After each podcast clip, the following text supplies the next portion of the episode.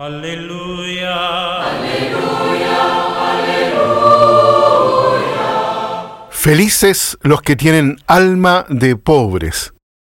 Con esta pequeña frase del Evangelio de este día ahí de Mateo, se sintetiza el espíritu del Evangelio de este domingo que es el cuarto del tiempo durante el año.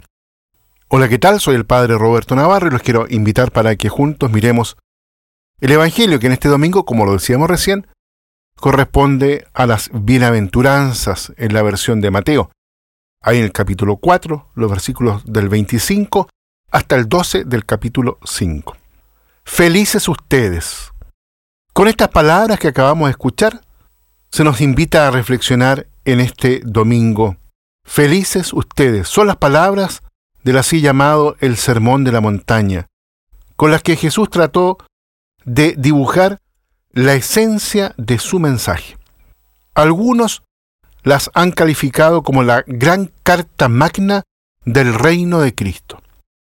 Son palabras que podríamos llamar revolucionarias porque proponen un radical trastrueque de los valores, un cambio profundo en lo que se inspira la mentalidad corriente.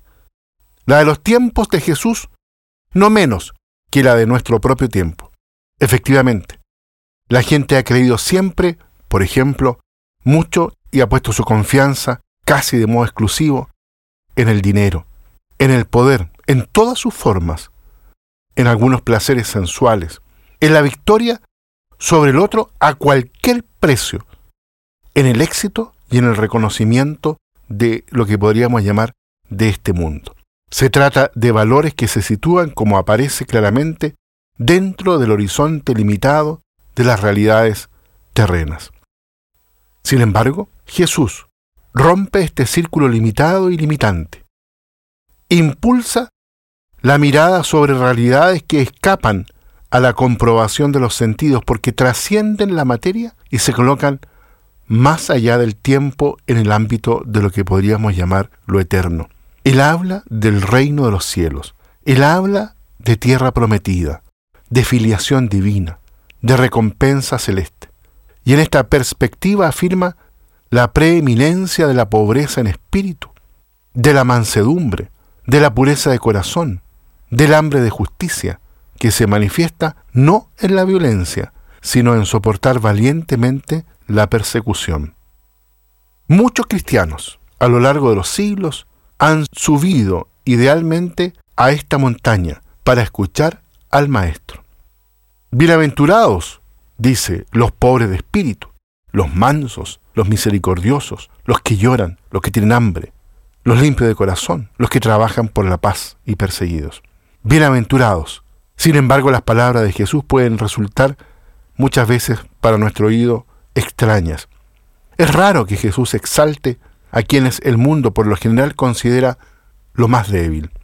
Les dice bienaventurados los que parecen perdedores, porque son en realidad los verdaderos vencedores en el reino de los cielos. Estas palabras pronunciadas por Jesús, que es manso y humilde de corazón, plantean un desafío que exige una profunda y constante conversión del espíritu, un gran cambio del corazón. Jesús no solo proclama, tenemos que decirlo así, las bienaventuranzas, también Él, en primer lugar, las encarna, las hace realidad, las vive. Él encarna las bienaventuranzas. Al contemplarlo, vemos lo que significa en realidad ser pobre de espíritu. Vemos lo que significa ser manso y misericordioso. Llorar, tener hambre y sed de justicia. O ser limpio de corazón y trabajar por la paz o ser perseguido. Por eso tiene Jesús derecho a decir, vengan y síganme.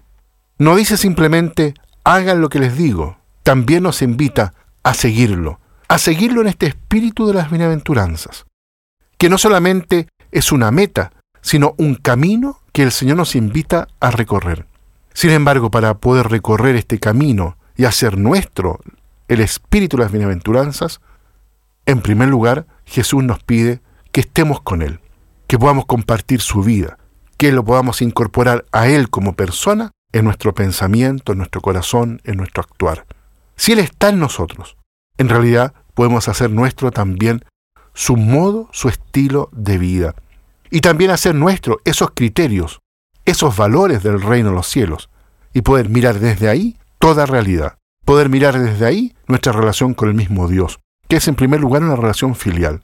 Mirar desde ahí nuestra relación con los hermanos, que es en primer lugar de entrega y servicio. Mirar desde ahí el entorno, la ciudad, la cultura, para poder plasmarla según el espíritu que el Señor nos invita a ser nuestro, el de las bienaventuranzas, donde Él ha colocado en el centro el espíritu de servicio. Dejémonos enriquecer por esta hermosa lectura del Evangelio de las bienaventuranzas y hacer lo propio, también como una carta fundamental de nuestra vida. Que Dios los bendiga a todos y a cada uno. Aleluya. Aleluya.